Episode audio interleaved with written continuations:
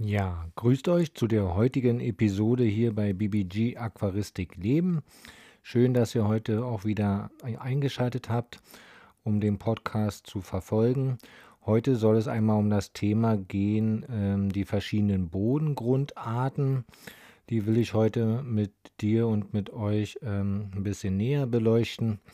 Ist ja schon auch ein spezielles Thema, gerade wenn man eben ein Aquarium ja neu einrichten möchte oder umgestalten möchte, spielt natürlich ein Bodengrund immer auch eine gewisse ja, Wichtigkeit, finde ich persönlich.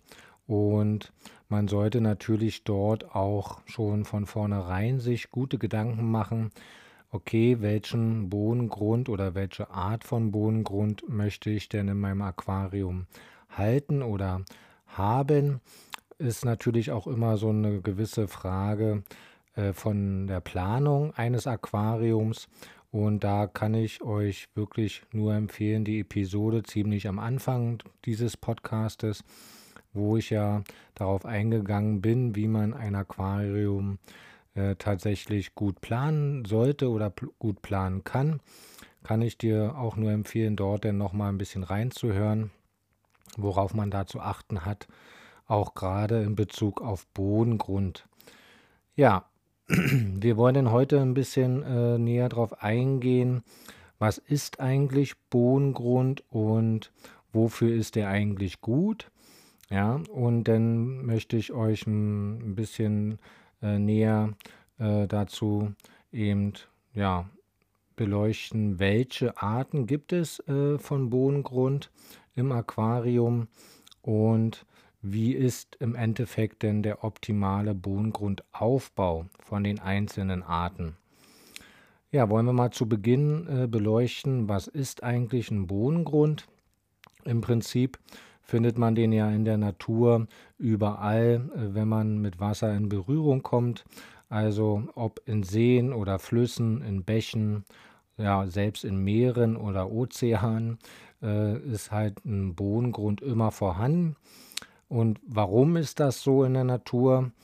Äh, na, sicherlich äh, ist ein wichtiger Punkt, ähm, dieser Bodengrund ist natürlich für die Biologie äh, im Wasser oder im Lebensraum Wasser und dann gleichzeitig auch natürlich in unserem Aquarium sehr, sehr wichtig, denn dort siedeln sich natürlich sehr, sehr wichtige Bakterien auch an, die eben den Stickstoffkreislauf und den Kreislauf im Lebensraum Wasser überhaupt aufrechterhalten, genauso wie auch im Filter.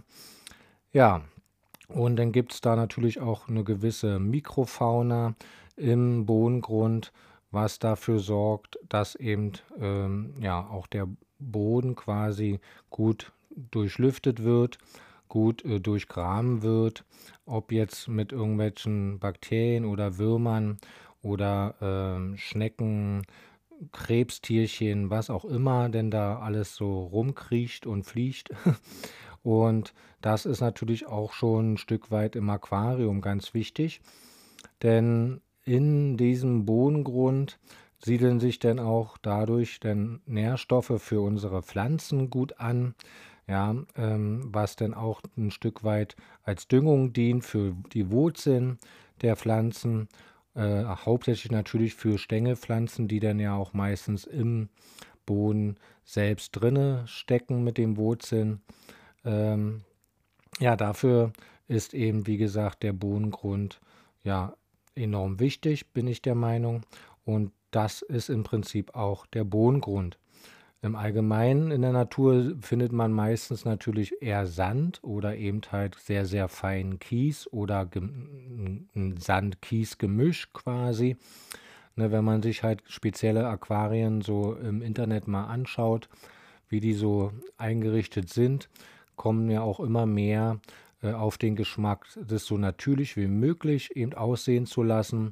Also deswegen findet man oft so eine Art Misch. Äh, Bodengrund vor.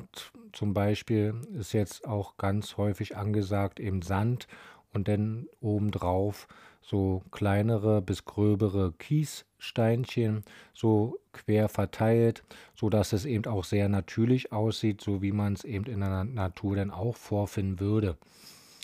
Ja, kommen wir dann jetzt gleich mal zu den Arten. Äh, eine Art habe ich jetzt schon genannt, und zwar Sand. Dann gibt es natürlich den klassischen Kies. Und dann gibt es auch noch jetzt ziemlich neu, also was heißt ziemlich neu, gibt es natürlich jetzt auch schon, glaube ich, ja, weiß ich jetzt gar nicht, aber so mehr als 15, 15 Jahre bestimmt schon den Zoll. Und dann gibt es natürlich auch noch als Zusatz, so ein bisschen als äh, Bodengrundzusatz quasi den Nährboden. Ja, der Kies, damit möchte ich einfach mal anfangen, ist ja im Prinzip in der Aquaristik so der wahrscheinlich am längsten verbreitete Bodengrund. Den gibt es natürlich in allen unterschiedlichen ja, Körnungen, in allen unterschiedlichen Größen quasi, also von ganz fein, zum Beispiel den Garnelenkies äh, kann man dann eben kaufen, speziell eben für ja, Neocaridina-Garnelen oder eben auch für ähm, Caridina-Garnelen, äh, also die Bienengarnelen. Dann gibt es, wie gesagt, von fein bis grob im Prinzip alles. Ja, Kies, sagt man ja, beginnt so bei 2 bis 3 Millimeter Körnung und kann eben unterschiedlich groß sein, also im Durchschnitt so zwischen 1 bis 2 Zentimeter sogar, die einzelnen Kieselsteinchen. Und dann gibt es natürlich einfarbigen Kies und dann gibt es auch äh, Naturkies, der ja so ein bisschen sehr bunt ist. Ne? Das kennt man so aus den 70er, 80er Jahren. Und heutzutage ist ganz doll angesagt eben meistens entweder ja, heller Kies, einfarbig, der so mehr in Creme, Sandfarben ist, oder eben schwarzer Kies oder Anthrazitkies. Also ist er im Prinzip nicht richtig schwarz, ist er so ein bisschen mehr Anthrazit, gräulich, dunkelgrau. Äh, so richtig pechschwarz ist der tatsächlich nicht. Und natürlich gibt es da auch eben eher so feinere äh, schwarze Kiesarten. Die sind sicherlich jetzt nicht naturfarben, äh, sondern die sind dann meistens eben eingefärbt, aber total unbedenklich für unsere Fische und auch für die Wasserwerte. Ähm, muss man natürlich schon auch ein bisschen gucken. Ähm, Gerade diese ganzen knalligen Farben, die es ja so gibt, von grün, rot, orange, blau, äh, würde ich eher die Finger von lassen, muss ich gestehen. Ist meine ganz persönliche Meinung. Ähm, sicherlich äh, ist es für Kinder manchmal auch ganz schick sowas, ne? so ein bisschen was Buntes. Ähm, allerdings muss man da dann schon auch darauf achten, wie der eben hergestellt wurde, dass es eben, wenn dann eben so eine Färbung ist, dass eben keine Farbstoffe oder irgendwas ins Wasser gelangen kann und somit dann die Tiere darunter leiden oder eben auch die Wasserwerte darunter leiden. Ähm, ja, genau, der Vorteil von Kies, finde ich, ist eben, er ist eben tatsächlich ziemlich schwer im Vergleich jetzt zu, ähm, sage ich mal, Sand oder ähm, Soil zum Beispiel. Ne, also hat halt eine gute, also sorgt halt für eine gute Haltung äh, für die Pflanzenwurzeln, die man denn da auch einpflanzen äh, eben tut in, in dem Kies, je nach Körnung natürlich. Ähm, ja, verschiedene Größen haben eben dann natürlich auch ein verschiedenes unter, unterschiedliches Gewicht. Ne? Also so eine äh, Kieskörnung von ein, zwei Zentimetern, die dann schon ziemlich grob sind. Ähm, sind natürlich ein Stück schwerer als jetzt so ein kleinerer gekörnter Kies. Die schwarzen, die es dann so in, in einigen Körnungen gibt, von zwei bis drei Millimeter nur oder fünf Millimeter, je nachdem. Ähm, ja, da muss man halt dann schon schauen, was man eben möchte. Aber grundsätzlich ist er eben tatsächlich schwerer als Sand oder Zoll. Somit eben, wie gesagt, eine bessere Haltung ähm, für die Pflanzen für die Stängelpflanzen. Ne, die Wurzeln können sich da auch sehr gut entfalten, weil der Kies genügend äh, Raum lässt, um dass da auch genügend Wasser so durchströmen kann. In dem Bodengrund ist ja auch immer so eine wichtige Sache. ne, was man eben zum Beispiel bei Sand ja nicht so gegeben hat. Der ist ja doch ziemlich feinkörnig, da komme ich gleich nochmal drauf zu, aber ähm, da muss man eben halt schauen, da bilden sich dann eben halt die Wurzeln der Pflanzen auch nicht so stark oder so kräftig aus meistens.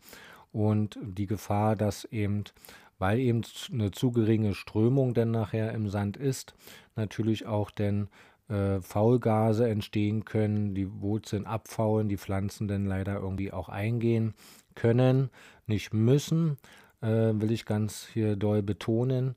Ähm, ja, aber das ist es eben so ein bisschen, ist da der Kies schon wirklich ein, ein größer, großer Vorteil, dass er eben da eine gute ja, Wasserdurchströmung im Bodengrund selbst eben verursacht. Also mehr auf jeden Fall als Sand zum Beispiel.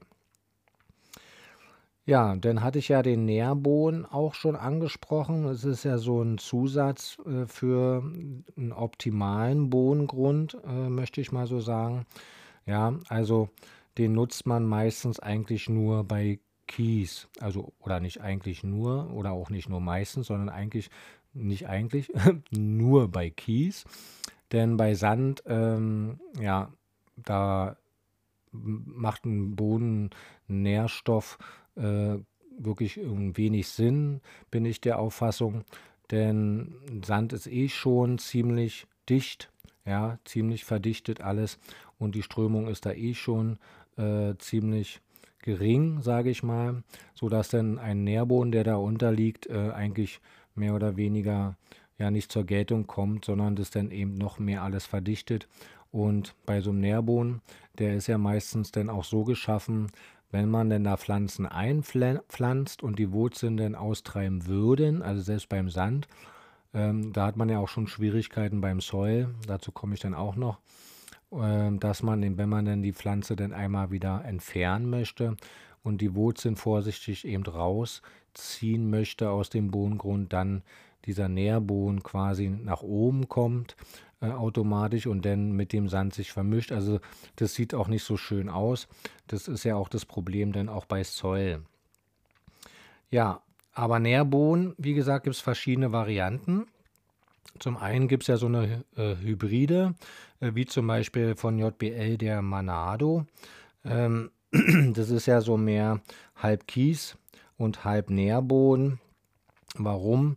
Also ne, der Manado äh, Kies quasi ist ja sehr porös, ja, also poröse Steinchen, wo sich eben auch gut Bakterien an ansiedeln. Und dieser ist aber eben auch angereichert mit äh, Mineralstoffen und Nährstoffen. Ähm, sicherlich nicht so stark wie jetzt ein klassischer Nährboden, den man eben zum Beispiel von Tropica, der Substrate, ähm, nur mal so als Beispiel genannt, ist ja so ein klassischer Nährboden, wo eben wirklich schon viele Mineralstoffe und Dünger, also Düngestoffe äh, ähm, quasi schon mit integriert sind, sodass eben auch dann die Pflanzen davon von Anfang an eben die Wurzeln gut zehren können. Und es ist eben bei dem Manado, also diesen Hybrid-Kies quasi, im Prinzip inklusive. Der ist auch ziemlich leicht im Vergleich zu normalen Kies oder eben auch zu, im Vergleich zu Sand und ähm, Soil. Ähm, ja, wichtig ist auch noch zu bedenken, dass man äh, einige, wie zum Beispiel dieser Manado, eben auch kräftig vorher durchwaschen sollte mit heißem Wasser oder mit warmem Wasser auf jeden Fall mehrmals durchspülen sollte, auswaschen sollte, bevor man den dann ins Aquarium einbringt, weil der doch ziemlich ähm, viele ja, Trübstoffe dann quasi von sich gibt und dann somit dann das Wasser natürlich dann auch ziemlich trüb wird. Das hat man auch bei einigen Kiesarten, nicht bei allen. Äh, ist wirklich Manchmal steht eben halt drauf auf der Verpackung, sollte man dann auch vorher schauen, ob man den ähm, in der Anleitung denn eben durchwaschen sollte oder eben nicht. Also es gibt tatsächlich auch Kiesarten, die muss man nicht durchwaschen. Muss man eben sehen, was man gerne möchte und äh, wie viel Arbeit man sich denn auch machen möchte. Ja, und die Nährböden sind eben wirklich eine gute ähm, Grundlage für die Pflanzen. ne, die dann eben von diesen Nährbohnen quasi wirklich eine lange Zeit auch zehren. Also im Durchschnitt sagt man so, halten diese Nährbohnen tatsächlich ein Jahr und länger. Was ja auch schon vorteilhafter ist, finde ich persönlich jetzt zum, zum Zoll. Ne? Also Zoll komme ich auch gleich noch drauf, ähm, hält ja diese Nährstoffe, die dort enthalten sind, ja meistens so nur ein halbes Jahr. So liest man eben halt viel auch im Internet. Ähm, und dahingehend ist natürlich so ein klassischer Nährboden, den es wie gesagt auch von verschiedenen Herstellern gibt, ähm, schon eigentlich tatsächlich besser. Ja, kommen wir jetzt mal zu dem Soil. Soil ist ja im Prinzip, wie der Name schon sagt, eigentlich Erde. Ja, und zwar eben aber Erde aus Vulkanmaterial, also Vulkangestein. Ähm, dieses Vulkangestein oder Vulkanmaterial wird eben abgetragen äh, und dann in Form gedrückt quasi und ähm, dann im Prinzip abgebrannt. Ja, so dass sie dann eben aus so ein, also dieses Soil ist ja, da sind ja die Kügelchen, diese Vulkangesteinkügelchen ja tatsächlich nicht alle gleich, sondern wirklich auch unterschiedlich. Das kann man sehr gut dann auch äh, sehen, wenn man das dann benutzen möchte. Ja, und es ist eben ein Naturmaterial, ähm, dieses Soil, und ähm, ja, ist natürlich sehr gut für Aquascaping, also für Pflanzenaquarien. Ne? Für so ein klassisches Gesellschaftsaquarium kann man das natürlich auch nehmen. Ähm, allerdings, ähm, ja, bin ich der Meinung, wenn man wirklich mehr Augenschein oder den, das, das, das Augenmerk auf die Fische legt, natürlich möchte man auch schöne Pflanzen haben, auch dass die gut wachsen, auch wenn man halt ein normales Gesellschaftsaquarium hat. Aber ich bin der Meinung, da braucht man nicht unbedingt jetzt Zoll, weil Zoll macht natürlich gerade auch in der Einfahrphase schon, finde ich persönlich, jetzt mehr Arbeit durch diese Nährstoffanreicherung, die dann natürlich in der Einfahrphase ähm, ja erstmal im Überfluss quasi da sind was die Pflanzen ja erstmal gar nicht alles aufnehmen und verwerten können. Somit muss man also die ersten Wochen mehr Wasserwechsel machen. Ähm, ja, muss halt beobachten, man hat meistens dadurch denn, auch wenn man die Wasserwechsel macht, zwei, dreimal oder viermal von mir aus auch in der Woche, ähm, hat man trotzdem denn diese Algenphasen meistens, nicht immer, aber eben schon sehr oft, was man eben bei Kies mit Nährbohnen eben eher nicht so hat. Ja, also darum bin ich immer denn eher ein Freund davon, wenn ich jetzt ein klassisches Gesellschaftsaquarium äh, haben möchte, wo eben mein ha Hauptaugenmerk bei den Fischen liegt, äh, mehr für die Variante Kies mit Nährbohnen als Bodengrundaufbau. Und wenn man jetzt ein klassisches, schönes äh, gestaltetes Aquascaping ähm, sich eben herrichten möchte, wo eben schon das Hauptaugenmerk auf die Pflanzen liegt, auf, auf schöne Pflanzen, auf kräftige Pflanzen, dann äh, ist definitiv äh, dafür Soil schon die bessere Wahl, bin ich der Meinung. Und kann ich dann auch nur jedem empfehlen, denn Soil senkt auch den pH-Wert, also stabilisiert den pH-Wert. Ja, ist also ideal für Pflanzen, äh, senkt auch den pH-Wert in den sauren Bereich, ne, sodass man dann auch schönes, weiches Wasser bekommt, was ja sehr, sehr viele Pflanzenarten oder Pflanzensorten im Bereich Aquascaping äh, mit viel Licht, ja, mit CO2-Düngung äh, dann auch wirklich äh, ja, eben auch mehr lieben, ne? also weicheres Wasser. Ja, Soy, also wie gesagt, äh, sehr zu empfehlen für reine Pflanzenaquarien. Auch sehr gut für so eine ähm, Dutch-Style-Aquarien, so eine Holland-Stil-Aquarien, ne, wo ja auch das Hauptaugenmerk auf den Pflanzenanordnung, auf die Gestaltung, auf die Pflanzenform, auf die Pflanzenfarben eben ankommt. Und ähm, ja, wenn man eben mit dunkelgrün, hellgrün und roten, knallroten, starkroten äh, äh, rostbraunen Farben eben arbeiten möchte in so einem Dutch-Style, oder auch im Aquascaping, diese Pflanzen brauchen eben, wie gesagt, einen sauren pH-Wert, ja, brauchen viele Nährstoffe, brauchen viel Licht und CO2 und dafür ist das Soy eben wirklich sehr, sehr gut und optimal. Auch natürlich im Gesellschaftsaquarium kann man Zoll einsetzen. Äh, da wird es dann oft dann so gemacht, ähm, in Verbindung mit zum Beispiel, dass man eben auch Bodengrund, ähm, den Bodengrund eben auch ein bisschen mischt. Ne? Also man als Beispiel baut man dann sich so, eine, so ein Insellayout, ja, wo man eben äh, außen drumherum quasi äh, fein schön Sand benutzt quasi. Ne? So wie im Meer oder wie auf so einer Insel eben, ne? also den außenrum Sand, ja, wo eben keine Pflanzen dann eben äh, eingesetzt werden, sondern da eben dann tatsächlich entweder Schwimmraum herrscht für die Fische oder wenn man auch ein Aquascaping, gibt es ja auch diese Insel-Layouts, dann eben äh, in der Mitte sich Steinaufbauten so aufbaut, dass man eben so eine Insel dann damit gestaltet und die dann schön abdichtet von innen drinne mit Watte als Beispiel. Und dann kommt da eben Zoll rauf, geschüttet in der Mitte, wo dann eben die Pflanzen dort nur eingesetzt werden und dann dort auch schön eben die Nährstoffe sich holen können und schön anwachsen können, die Wurzeln ausbilden können und dann dort auch kräftig wachsen können und schön eben Farbe zeigen können. Also das ist dann schon dort natürlich auch möglich, dies denn auch äh, im Gesellschaftsaquarium sich so zu gestalten. Äh, war jetzt auch nur ein Beispiel mit dem Insel-Layout. Gibt es sicherlich auch Layouts, wo eben nur vorne im Bereich dann eben Sand ist und hinten sind dann eben komplett die Steinaufbauten und dahinter ist dann eben der Soil, äh, wo man nur die Pflanzen einsetzt, geht natürlich auch solch ein Layout. Also da ist ja der Fantasie freien Lauf gesetzt.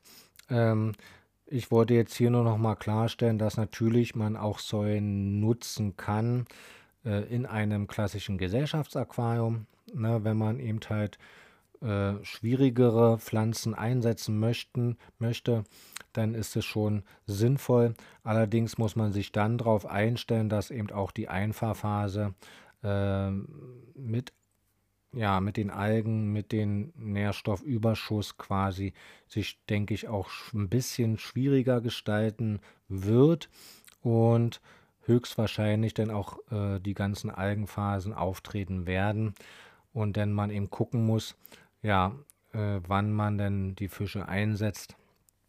Ähm, das muss man dann eben schon sich selber im Klaren sein. Ja, nun habe ich ja eben schon eine ganze Zeit lang jetzt schon oft von Sand gesprochen. Äh, nun möchte ich auch darauf ein bisschen näher eingehen.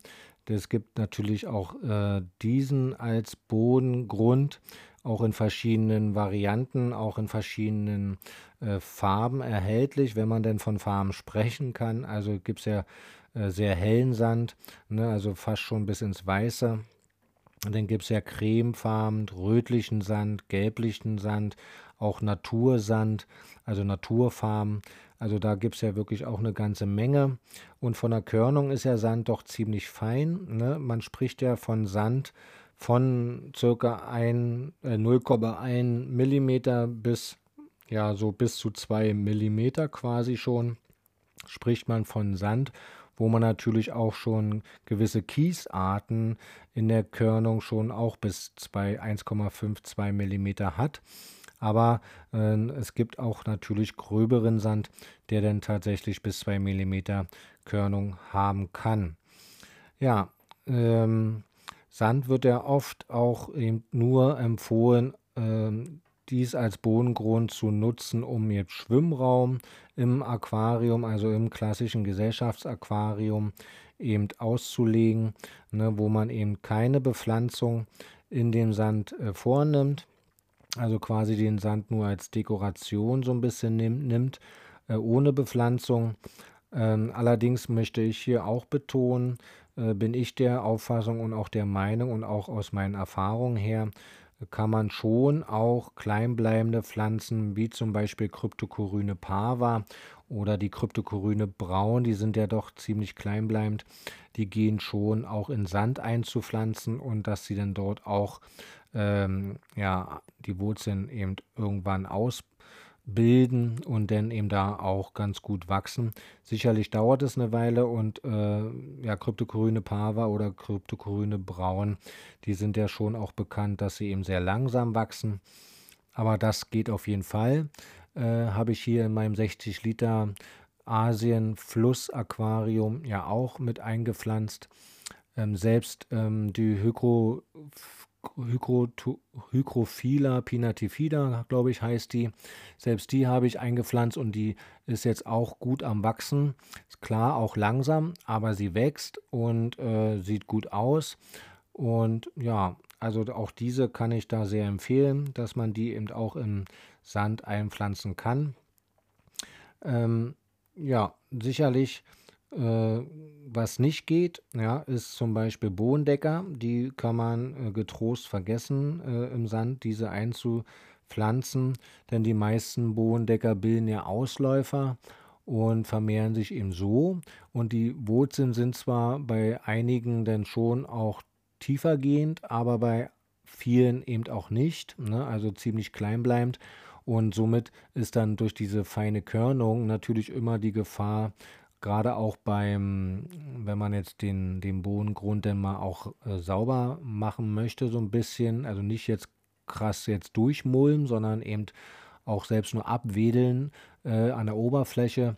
Selbst da kann denn dieser Bodendecker äh, oft dann leicht auch auftreiben und dann hat man eigentlich da nur mehr Arbeit und Ärger als äh, Freude daran. Deswegen kann ich wirklich nicht empfehlen, Bodendecker in Sand einzupflanzen. Ähm, Stängelpflanzen äh, würde ich eher auch nicht so wirklich einpflanzen wollen. Sicherlich ist Kryptokoryne Pava und Braun ja auch eine, eigentlich eine Stängelpflanze, aber wenn man die eben, weil die eben so kleinbleibend ist, wird die dann oft eben als Bodendecker mehr genommen äh, weil die dann auch natürlich die Wurzeln, gerade diese Kryptokorynen, ja, die ähm, Wurzeln ja doch ziemlich stark aus und äh, die suchen sich dann schon mit der Zeit den Weg auch durch den Sand. Ähm, andere Stängelpflanzen, die sich dann eben das Wurzelwerk nicht so stark eben ausbilden, ähm, ja, da wird es dann eben schon schwierig. Zumal ja, wie vorhin auch schon kurz erwähnt, beim Sand natürlich, da der so dicht ist, auch leicht Faulgase entstehen können, weil eben keine äh, gute Wasserzirkulation eben herrscht bei so einem dichten Sand, also eben nicht so wie beim Kies, ne, der dann doch ziemlich lockerer aufgebaut ist ähm, durch diese Kieselsteinstruktur als jetzt dieser feine, dichte Sand. Und dann ist natürlich schon die Gefahr, dass dann gerade diese wenn denn äh, so eine Faulgase denn entstehen sollten, denn die Wurzeln natürlich davon auch in Mitleidenschaft gezogen werden. Ja, deswegen eher Stängelpflanzen, die jetzt ziemlich groß wären, nicht in, nicht in Sand, Sand einpflanzen.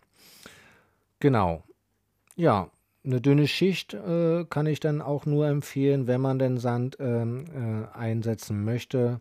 Also nicht zu viel, nicht zu hoch die Schicht ähm, im Aquarium ja, auflegen. Also maximal so, also wirklich maximal drei Zentimeter. Eher weniger kann ich da wirklich aus Erfahrung nur empfehlen. Also wirklich eine dünne Schicht, so dass man auch den Sand gut äh, sauber halten kann. Ja, und eben auch nicht sonst wie durchmulmen muss oder äh, äh, äh durchwühlen muss. Auch gut zu empfehlen sind dann immer Turmdeckelschnecken oder generell so äh, Schnecken, die dann eben auch den Sand gut durchwühlen. Ja, oft wird es ja auch benutzt, äh, wenn man jetzt Panzerwälse eben im Einsatz hat im Aquarium. Die lieben ja Sand, äh, die wühlen das ja auch durch und halten dann so diesen Bodengrund dann auch schön sauber und äh, durch, durchwühlen den quasi und dadurch äh, kommt ja dann auch eine kleine Durchströmung des Bodengrundes äh, zustande. Ja, ähm, und dadurch natürlich sieht dann auch der Sand immer auch schick aus. Ne? Wenn man jetzt eine zu dicke Schicht eben macht von 4, 5 Zentimetern, dann hat man eben meistens äh, gerade vorne an den Scheiben, denn am Aquarium an der Kante sieht man dann meistens immer einen grünen Algenbelag oder Algenbelege generell beim dichten Sand. Klar kommt es auch bei Kies vor, ähm, aber beim Sand sieht man es dann schon eher, weil er auch ziemlich hell ist meistens. Und dann sieht es eben auch irgendwann dann nicht mehr schön aus. Ja, kommen wir jetzt noch ähm, zu einigen Aufbauen von, also Aufbauten von Bodengründen.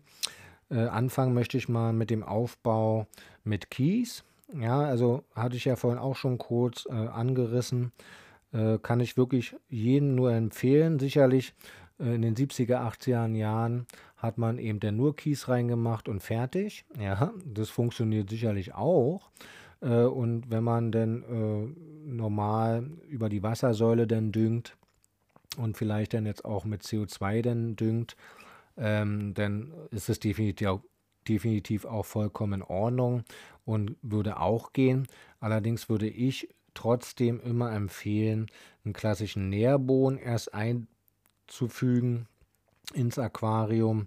Ähm, vorne an der Aquariumscheibe diesen natürlich dann eben nicht dort zu haben, sondern dann eben äh, so ein, zwei Zentimeter von der Aqua Aquariumscheibe vorne weg, dann erst nach hinten dann eben aufschütten, den Nährboden. Wie gesagt, gibt es von Tropica, gibt es von Dennerle, gibt es von verschiedenen Anbietern wirklich gute Nährböden, die man dann nutzen kann, ähm, so als Basis. Und äh, dann fängt man dann eben an, den Kies vorne an der Kante mit einem Becherchen so langsam aufzuschütten. Ja, so dass man dann eben vorne an der Aquariumscheibe dann eben nicht die zwei Schichten denn sieht, sondern eben dann nur, den, nur die Kiesschicht quasi. Ähm, das ist dann immer schon eine schickere Sache. Ähm, und dann natürlich dann den Kies oben rauf auf den Nährboden und dort sollte man schon darauf achten, dass es so ein bisschen nach hinten aufsteigend dann eben auch ist, ne, der Kies, so dass man eben eine gewisse Tiefe dann auch erreicht, wenn man von vorne reinschaut, wenn man dann nachher die Pflanzen dann bepflanzt oder auch das Hardscape dann setzt, dass es so ein bisschen eine gewisse Tiefe denn erreicht und somit dann auch ein bisschen schöner anzusehen ist im Endeffekt. Ja, und ähm, den Nährboden kann ich immer so äh, Pi mal Daumen empfehlen, so zwei bis drei Zentimeter, höher nicht. Und dann eben den Kies obendrauf, auch da dann so zwischen drei bis fünf Zentimetern. Also da kann man schon ein bisschen ähm, höher gehen beim Kies, weil er ja gut durchflutet wird äh, durch die grobe Struktur und somit natürlich dann auch gewährleistet ist, dass eben auch die Wurzeln äh, und die Pflanzen eben auch gut einzustecken sind im Kiesboden und dann auch sich die Wurzeln da gut eben ja ausbreiten können und sich dann somit dann eben auch die Pflanzen gut verankern können. Ja, kommen wir mal jetzt zum nächsten Aufbau vom Bodengrund und zwar der mit Säulen. Da ist eben ähm, gibt es verschiedene Varianten. Also wie vorhin schon kurz erwähnt, reicht auch nur Soil reinzukippen, wenn man äh, denn eben ein reines Pflanzenaquarium haben möchte. So ein klassisches äh, äh, Hollandbecken, eben so ein Dutch-Style. Ne, ähm, da hat man dann meistens ja auch nicht so eine krasse Ansteigung nach hinten äh, gewünscht, sondern dann doch eher flach bleibend. Und da es dann nachher auf den Pflanzenwuchs, auf die Höhe der Pflanzen eben an und auch auf die Form und die Farben. Da kann man schon denn nur mit Zoll arbeiten als reinen Bodengrund. Also da braucht man auch keinen Nährboden, weil, wie vorhin schon erwähnt, der Zoll ja schon vorgedüngt ist quasi. Ja, aber wenn man jetzt äh, so ein klassisches äh, Aquascaping dann eben einrichten möchte, dann macht es schon Sinn, äh, weil bei den meisten Aquascaping äh, möchte man natürlich diese Tiefe erreichen, ne, indem man dann eben nach hinten wirklich einen richtig hohen äh, Bodengrundaufbau denn haben möchte. Ja, dass man eben vorne die kleinen Bodendecker oder die kleinen bleibenden äh, Pflanzen eben einsetzen kann und nach hinten dann eben auch die größeren oder eben auch kleinere hinten, ne, wo man dann eben diese tiefen Wirkung denn ja hat. Vorne größere Pflanzen, hinten kleinere Pflanzen. Dann hat man so diesen, diesen, ja, wie soll ich es beschreiben? Äh, den klassischen Weg kennt ja jeder, ne, den man dann so in einem Bild sieht. Der ist ja vorne auch ziemlich breit und wird hinten immer schmaler. Somit hat man eben diese Tiefenwirkung nach hinten und das kann man dann natürlich beim Aquascaping auch super nutzen, äh, diese Optik, indem man eben vorne als Beispiel äh, ja zwar klein bleibende Pflanzen setzt, die dann aber natürlich in der Optik groß wirken und dann hinten als Beispiel kleinere Pflanzen einsetzt, ja, die dann eben aber äh, so aussehen, als wenn die ganz weit weg wären. Und das erreicht man eben mit einem starken Auf, äh, ja, Anstieg quasi des Bodengrundes und damit der eben aber auch gelingt, weil Soil ist ja dann doch ziemlich leicht und ziemlich feinkörnig. Und ähm, da bräuchte man schon eine ganze Menge Soll, um denn als Beispiel jetzt hinten äh, an der Aquariumscheibe dann nachher 10 oder 15 Zentimeter zu erreichen. Deswegen nutzt man dort dann ein grobes Gestein entweder oder eben auch so ein Vulkangestein nehmen denn ganz viele. Gibt es auch als Beispiel jetzt mal nur genannt von JBL, dem Vulcano Mineral so sehr grobes Vulkangestein. Gibt es auch bei jedem Baumarkt von jeder äh, auch so zu kaufen. Also muss man nicht jetzt unbedingt äh, in den Zoofachhandel viel Geld ausgeben, kriegt man auch günstiger im Baumarkt. Äh, draußen in der Gartenabteilung. da gibt es auch äh, ja, grobes Gestein, Kieselsteinchen, Kiesel oder, oder Kieselsteine allgemein kann man auch nehmen natürlich. Muss man jetzt nicht unbedingt dieses Vulkano oder Vulkangestein nehmen. Allerdings ist da natürlich schon der Vorteil, dass der auch mit äh, gewissen Mineralstoffen versehen ist und somit dann so ein bisschen auch Nährstoffe für die Pflanzen eben abgibt. Deswegen nutzen auch viele Aquascaper eben natürlich dieses Vulkangestein als grobes Gestein zum Aufbau nach hinten. Ne? Also der wird dann hinten quasi immer nur so aufgeschüttet. So, weiß ich nicht, je nach Größe des Aquariums natürlich auch äh, so 10, 15 Zentimeter aufgeschüttet und dann macht man eben darüber diesen Zoll dann eben kippen. Ne? So 2, 3 bis 5 Zentimeter hoch dann quasi. Und vorne eben der nur Zoll an der Aquariumkante. Da kommt also kein grobes Gestein oder Vulkangestein dann rauf. Ja, das nimmt man dann eben halt für reine Pflanzenaquarien im Aquascaping-Bereich. Und ja, Nährboden wird da nicht benötigt, ne? wie eben vorhin auch schon kurz angerissen, weil ja eben Zeug schon vorgedüngt ist. Ähm, die Nährstoffe halten da äh, so aus Erfahrung her ähm, so um, um, um sechs Monate herum. Dann sind die Nährstoffe verbraucht, dann könnte man natürlich das Zeug austauschen. Allerdings zerfällt es dann auch ziemlich leicht. Muss man dann ein bisschen aufpassen, ein bisschen gucken. Ja, da wäre das eben so der perfekte Bodengrundaufbau im Aquascaping-Bereich. Ja, wie gesagt, bei Sand, da weder Nährboden noch irgendwas anderes, da nimmt man dann eben meistens nur den Sand. Das kann man natürlich dann auch super in der Gestaltung mischen. Also wie vorhin schon auch erwähnt, das Inselmodell, ja, äh, wo man eben rundherum Sand hat, dort eben eher weniger Pflanzen bepflanzt oder wenn denn nur wirklich die vorhin genannten Kryptokorydenarten. Und ansonsten eine dünne Schicht, wie gesagt, bei Sand nur nutzen. Ähm, ja, das wäre dann der Aufbau im Prinzip zum Bodengrund Sand. Ja, ich denke, damit habe ich eigentlich so ziemlich die wichtigsten Bodengrund, Aufbau und die Bodengrundarten hier heute mit dir oder mit und äh, mit, mit euch hier beleuchtet und bin so auf äh, einige Sachen, denke ich, auch eingegangen. Ähm, ja, ich hoffe, ich konnte euch denn oder dir denn auch heute ein bisschen ein paar Impulse geben und ein bisschen Anregung, sich Gedanken zu machen, okay, welcher Bodengrund oder welche Bodengrundart wäre denn jetzt für mein Vorhaben äh, meines nächsten Aquariums oder meines jetzigen Aquariums in der Umgestaltungsüberlegung ne, äh, vielleicht ja ganz sinnvoll oder auch ganz schön. Welchen Mix könnte man vielleicht machen mit Kies, Sand, ja, oder Zoll und Sand oder eben nur Sand. Also da gibt es ja wirklich eine Menge Kreativität, die man da freien Lauf lassen kann. Ja, bedanke ich mich auch, dass ihr heute eben wieder zugehört habt. Freue mich über eine positive Bewertung. Hier bei Spotify gibt es ja jetzt ganz neu die 5-Sterne-Bewertung. Gerne könnt ihr mir auch Anregungen, äh, Fragen jeder Art zur Aquaristik auch über E-Mail mir schreiben unter bibig.aquaristik-leben.gmx.de.